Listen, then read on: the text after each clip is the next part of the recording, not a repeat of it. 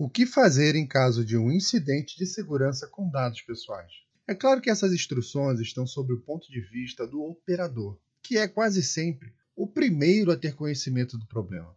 O operador ele não cruza os braços e joga todo o problema no colo do encarregado do DPO. Vocês verão que ele é figura de enorme responsabilidade. O operador deve imediatamente avaliar internamente o incidente, a sua natureza, a sua categoria, a quantidade de titulares afetados, quais as consequências concretas e quais as consequências prováveis.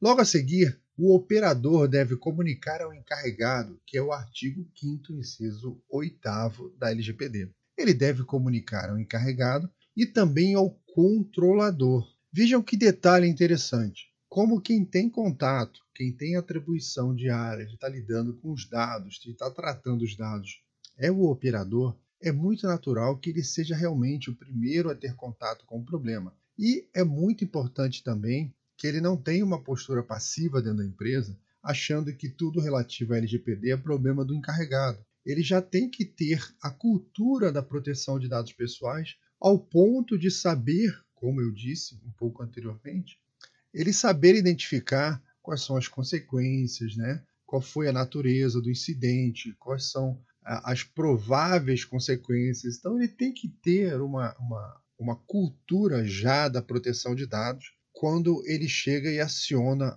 o DPO e comunica ao controlador. Então, não é apenas uma aquela comunicação pura e simples, no sentido de que, olha, aconteceu tal coisa, se vira aí. Isso não é assim que funciona, né? Bom, com o encarregado e o controlador sabendo do problema, seguimos com os procedimentos.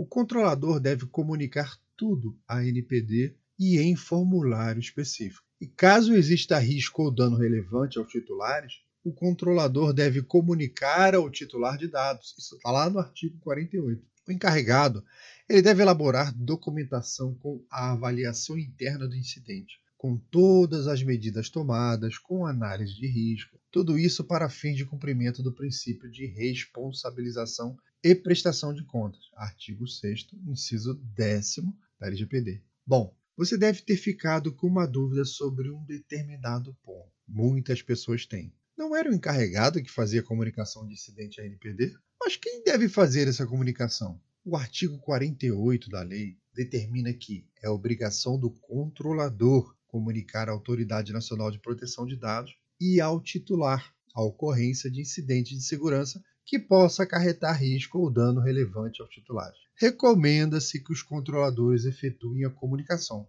mesmo nos casos em que houver dúvida sobre toda a relevância dos riscos e os danos envolvidos. Mas atenção, a subavaliação dos riscos, a subavaliação dos danos, todas por parte do controlador, podem ser considerados descumprimento à legislação de proteção de dados pessoais. Não menospreze. Embora a responsabilidade e a obrigação pela comunicação ao NPD seja do controlador, caso excepcionalmente sejam apresentadas informações pelo operador ou pelo encarregado, essas também serão devidamente analisadas pela NPD, tá bom? Então, obrigado pessoal e até o próximo áudio, onde nós vamos falar o que comunicar à Autoridade Nacional de Proteção de Dados.